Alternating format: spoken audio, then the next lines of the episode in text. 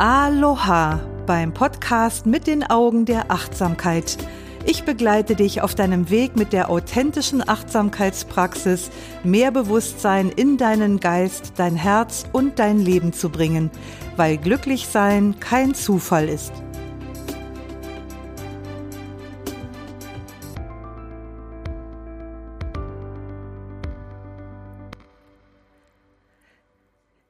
Ist wieder Doris Kirch. Und heute, liebe Freundin, lieber Freund der Achtsamkeit, geht es um das elfte Gebot. Du sollst nicht werten. Warum bezeichne ich das so seltsam? Weil es im Zusammenhang mit der Achtsamkeitspraxis geradezu als verwerflich gilt zu werten. Kennst du das auch, wenn dich jemand suffisant anlächelt und mit einer Stimme, die den Klang einer gereizten Kobra hat, zu dir sagt, wir wollen doch nicht bewerten. Das lässt so manches Mal einen stillen Stoßseufzer in mir aufsteigen, wissen doch die meisten Mahner gar nicht, wovon sie eigentlich reden. Über Dinge wird viel diskutiert. Je größer die Unwissenheit, desto größer die Diskussion. Kann man allenthalben beobachten und besonders gut kann man das am Thema des Bewertens in der Achtsamkeit sehen. Und interessanterweise regen sich die Leute, die die Achtsamkeitspraxis wirklich durchdrungen haben, in der Regel nicht über das vermeintliche Bewerten von anderen auf.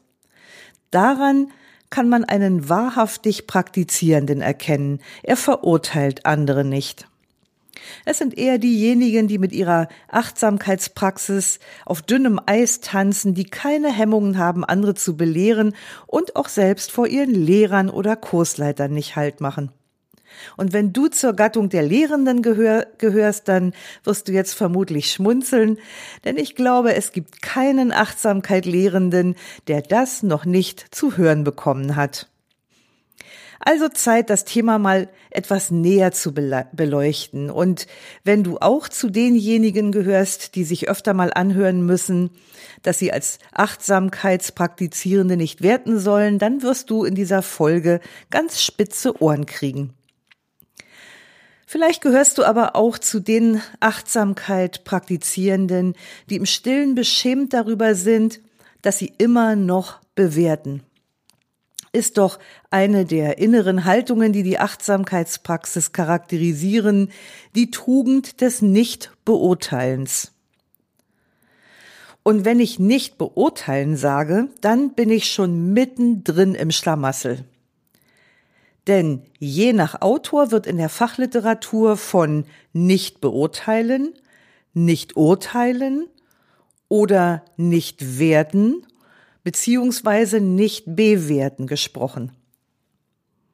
Und in unserem Sprachgebrauch sind diese Begriffe keine Synonyme, denn unsere Sprache differenziert durchaus zwischen bewerten, werten, urteilen, oder verurteilen. Da komme ich später nochmal drauf zurück.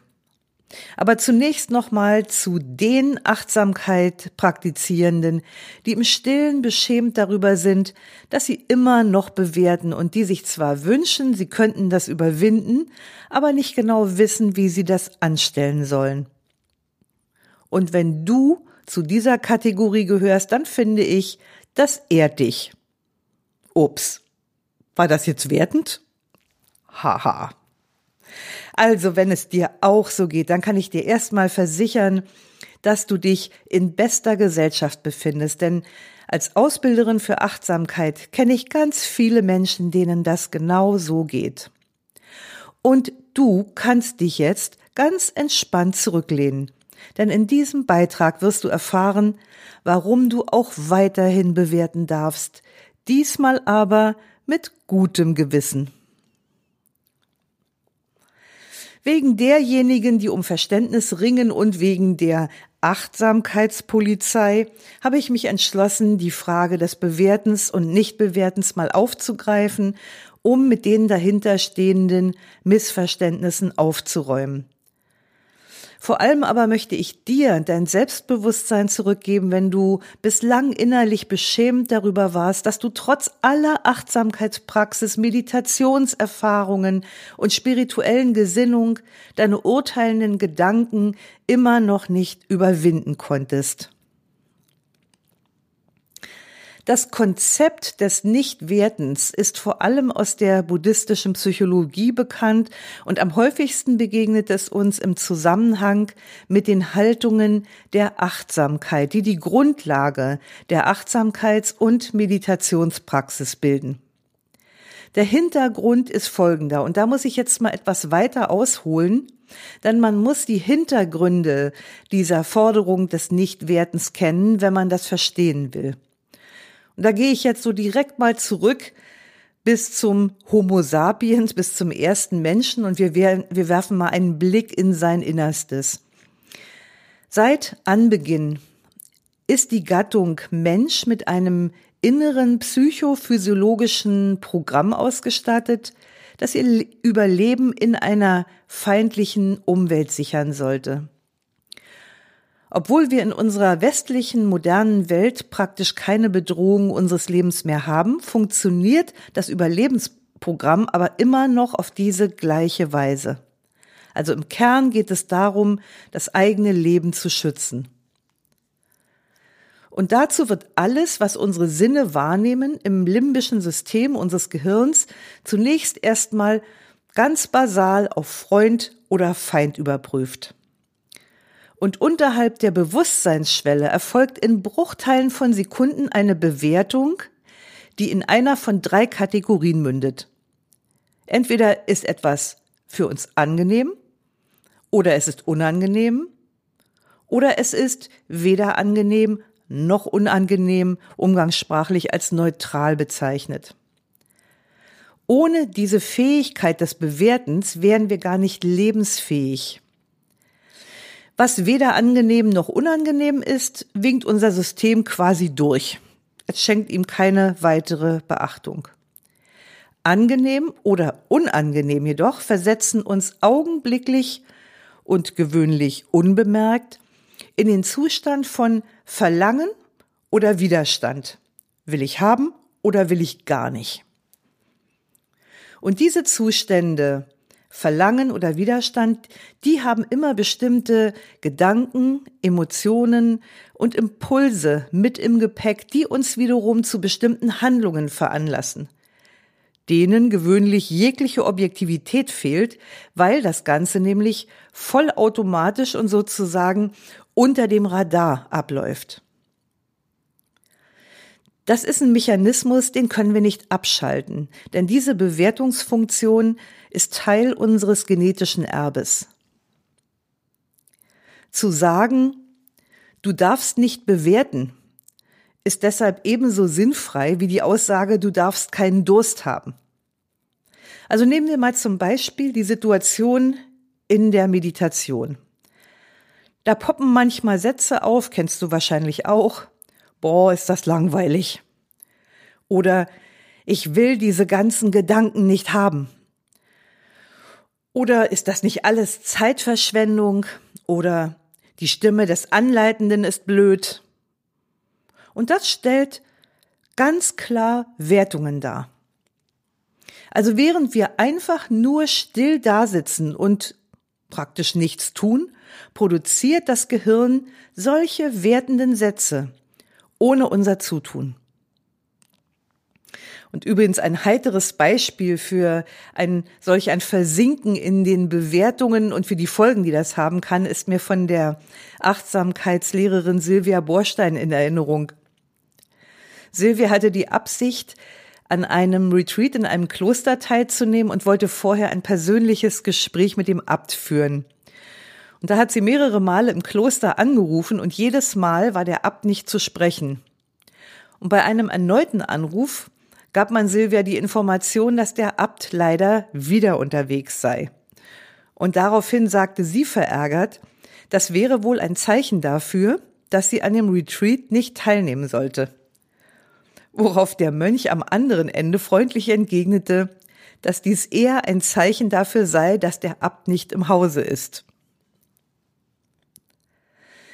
Die Aufforderung, nicht zu bewerten, ist deshalb irreführend und unsinnig, weil wir diese eigenständig ablaufenden Verarbeitungsprozesse des Gehirns nicht unterdrücken können. Und das ist auch gut so, denn das Bewerten ist eine wichtige Fähigkeit zur Bewältigung unseres Alltags. Zum Beispiel, wenn wir als Vorgesetzter die Leistung eines Mitarbeiters beurteilen müssen. Oder wenn wir uns für ein neues Auto entscheiden wollen oder bei der Wahl eines Restaurants für ein Date. Okay, wir können das nicht abschalten, aber jetzt kommt die gute Nachricht. Wir können in diesen Prozess eingreifen. Und genau darauf bezieht sich letztlich die Forderung des Nichturteilens oder Nichtbewertens. Wir können Achtsamkeit nutzen, um die Bewertung zu bemerken. Und das ist es, worum es geht. Denn das kann uns davor bewahren, dem Autopiloten die Steuerung unseres Lebens zu überlassen. Denn dieser Autopilot ist echt ein schlechter Fahrer. Der bringt uns viel zu oft dahin, wo wir gar nicht hin wollen.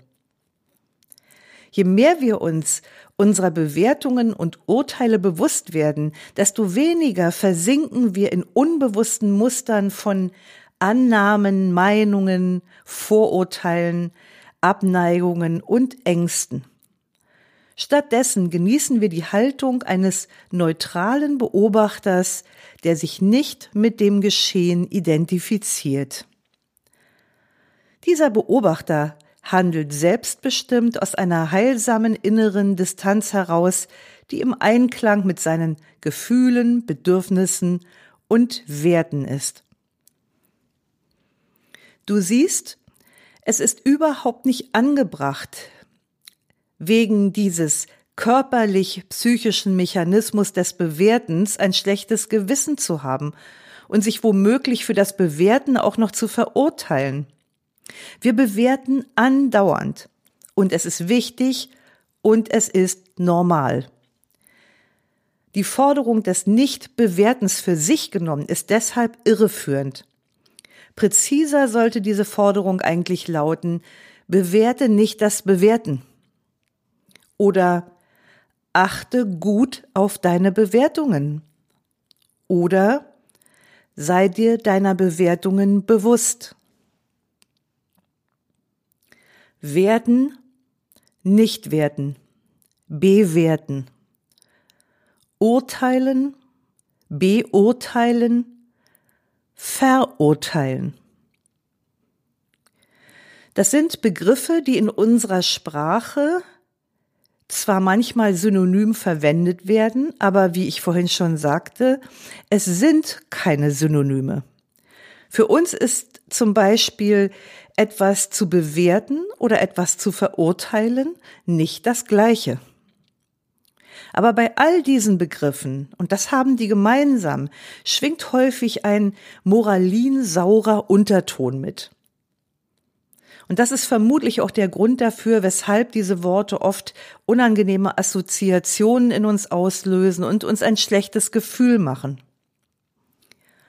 Ich fand eine enorm hilfreiche Differenzierung zum Thema Werten bei dem leider schon verstorbenen Psychologen Marshall Rosenberg, der die gewaltfreie Kommunikation entwickelt hat.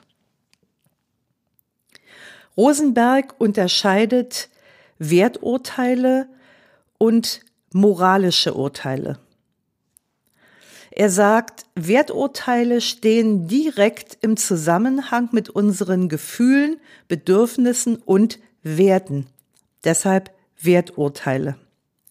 Das Gegenteil dazu sind moralische Urteile. Moralische Urteile beziehen sich auf andere Menschen und sagen etwas darüber aus, wie andere unserer Meinung nach zu sein haben. Moralische Urteile unterstellen anderen, dass sie Unrecht haben oder dass sie schlecht sind, wenn sie sich nicht unseren Vorstellungen gemäß verhalten. Wir machen also, wenn wir moralisch urteilen, unsere eigenen Ansichten zum Maß aller Dinge und wir machen uns zu einem Richter, der darüber entscheidet, was richtig und was falsch, was normal oder unnormal, was achtsam oder unachtsam ist. Bei Werturteilen hingegen sagen wir etwas darüber aus, was uns wichtig ist. Wir bewerten in jedem Moment, was gut ist für uns und was nicht. Aber wir machen das nicht zum Maßstab für andere. Ich kann zum Beispiel feststellen, dass die Gegenwart eines bestimmten Menschen mir nicht gut tut. Das wäre dann ein Werturteil. Wenn ich jedoch sagen würde, diese Person ist ein nerviger Mensch, dann wäre das ein moralisches Urteil. Es geht also darum, das eine vom anderen zu unterscheiden. Und man sollte übrigens auch bei Büchern und Ratgebern im Internet höllisch aufpassen, denn die setzen uns mit diesem Thema aus Unkenntnis bisweilen direkt auf falsche Fährten. Also zum Beispiel Überschriften wie mit diesen Tipps hörst du auf zu bewerten. Das suggeriert, dass unser Urteilsvermögen etwas Verwerfliches wäre, das überwunden werden muss. Der Leser erhält jede Menge Ratschläge und Tricks, wie dem vermeintlichen Problem kognitiv beizukommen ist und wie er das Bewerten unterbinden kann. Die Erfahrung zeigt indes, dass das nicht wirklich funktioniert. Unbewussten, konditionierten Verhaltensweisen oder den Automatismen unseres archaischen Überlebensprogramms ist mit schöner Denken nicht beizukommen.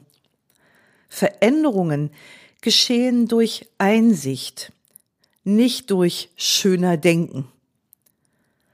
Das braucht ein tiefes, systematisches Erforschen der inneren Vorgänge, genauso wie wir es in der Achtsamkeitspraxis trainieren.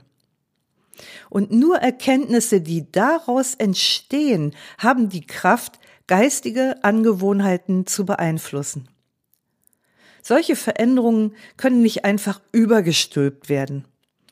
Sie entstehen vielmehr als Folge innerer Einsichten durch eine systematische Erforschung des Geistes, ebenso wie wir das in der Achtsamkeitspraxis praktizieren.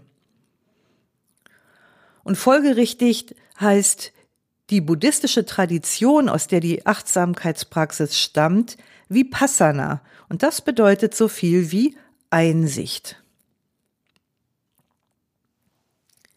Und um Einsicht geht es auch in der kleinen Achtsamkeitsübung, die ich dir gleich zum Schluss noch anbieten möchte. Blicken wir mit einem weiten Winkel auf das Leben, dann können wir erkennen, dass es ein Leben ohne Bewerten gar nicht gibt. Wir werden fortwährend. Ich tue das manchmal in Headlines, in Überschriften, zum Beispiel bei der Podcast-Folge Schluss mit langweiligen, nervtötenden Online-Schulungen. Und ich habe diese Worte voller Absicht gewählt. Aber wenn du genau zugehört hast, dann wirst du auch feststellen können, dass es sich dabei eher um ein Werturteil und nicht um eine Verurteilung eines anderen Menschen gehandelt hat oder handelt. Ich hätte das auch seichter formulieren können, wollte ich aber nicht. Einfach deshalb, weil diese Überschrift knackig auf den Punkt bringt, was ich ausdrücken wollte und was mir wichtig ist. Nämlich gute, interessante, inspirierende Online-Veranstaltungen. Es geht also überhaupt nicht darum, jegliche Form von Bewertung zwanghaft zu vermeiden. Es geht um Bewusstsein. Wir sollten merken, wann wir bewerten, urteilen oder moralisch verurteilen. Und wir sollten uns der Auswirkungen unseres Tuns bewusst sein und wir sollten bereit sein, die Konsequenzen zu tragen. So, und jetzt möchte ich dich zu der angekündigten kleinen Achtsamkeitsübung über Bewerten und Verurteilen einladen. Es ist eine Schreibübung. Du brauchst dafür also ein Blatt Papier und einen Stift.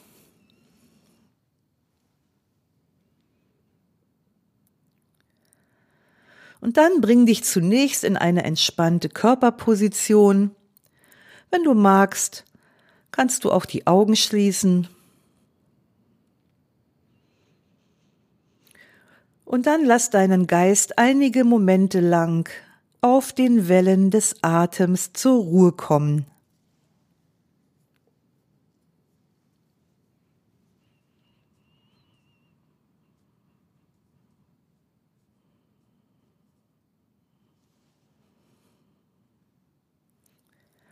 Und dann erinnere dich an ein Ereignis aus der jüngeren oder älteren Vergangenheit, das dich tief bewegt hat, das dich vielleicht aufgeregt hat oder das dich nachdenklich gemacht hat. Also es sollte nichts Existenzielles sein, aber schon etwas, das eine gewisse Brisanz hat. Denk dran, dass es weniger um die Situation geht, sondern mehr um die Übung. Also etwas, das dich emotional etwas in Bewegung gebracht hat.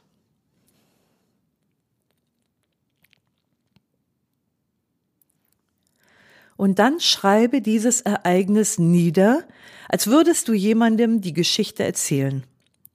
Und dabei benutze so viele Werturteile, Zuschreibungen und moralische Verurteilungen wie möglich. Also echter Bildzeitungsstil. Ganz viele Werturteile, Zuschreibungen und moralische Verurteilung. Also du darfst da völlig hemmungslos sein. Und beobachte während des Schreibens, deine Körperempfindungen, deine Gefühle und die begleitenden Gedanken.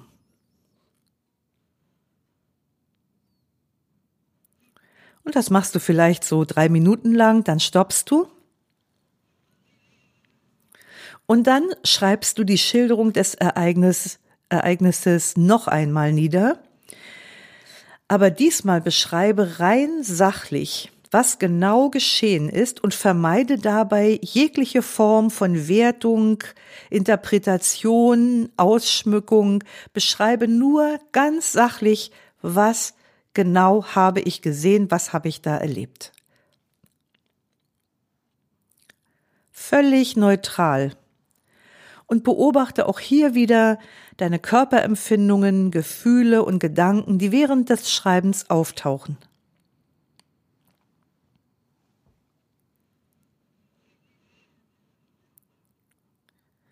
Und das war's auch schon.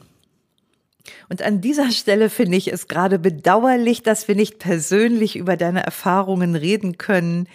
Wir, also ich mache diese Übung auch gerne in unseren Ausbildungen und freue mich dann immer hinterher, wenn wir einen regen Erfahrungsaustausch haben.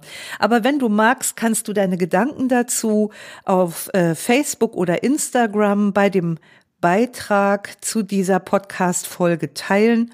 Du weißt ja, du findest mich unter doris.kirch.achtsamkeit. Und ein Schlusswort möchte ich mir noch gönnen. Und zwar vor allem für diejenigen, die sich so viele Gedanken über das Klammer auf vermeintliche Klammer zu Werten bei anderen machen. Der Buddha hat einmal gesagt, sieh nicht auf meine Worte, sondern sieh über sie hinaus. Sieh nicht auf meine Worte, sondern sieh über sie hinaus. Ich zitiere das gerne, wenn jemand sehr an Worten klebt und sie auf die Goldwaage legt. Ich bin gerne mit meiner Familie und mit meinen Freunden zusammen. Und warum? Unter anderem deshalb, weil ich mich in ihrer Gegenwart auch mal etwas lässiger oder auch sogar mal ungeschickt ausdrücken darf. Und ich weiß, dass ich dafür nicht von ihnen verurteilt werde. Denn sie wissen, in welcher Weise das Gesagte gemeint ist. Da gibt es ein tiefes Verstehen von Geist zu Geist, von Herz zu Herz. Und das ermöglicht meinen Lieben, über meine Worte hinauszusehen. Ich wünsche dir viele wundervolle Menschen um dich herum, die dich lassen können, wie du bist und die imstande sind, deinen Geist mit ihrem Herzen zu erfassen.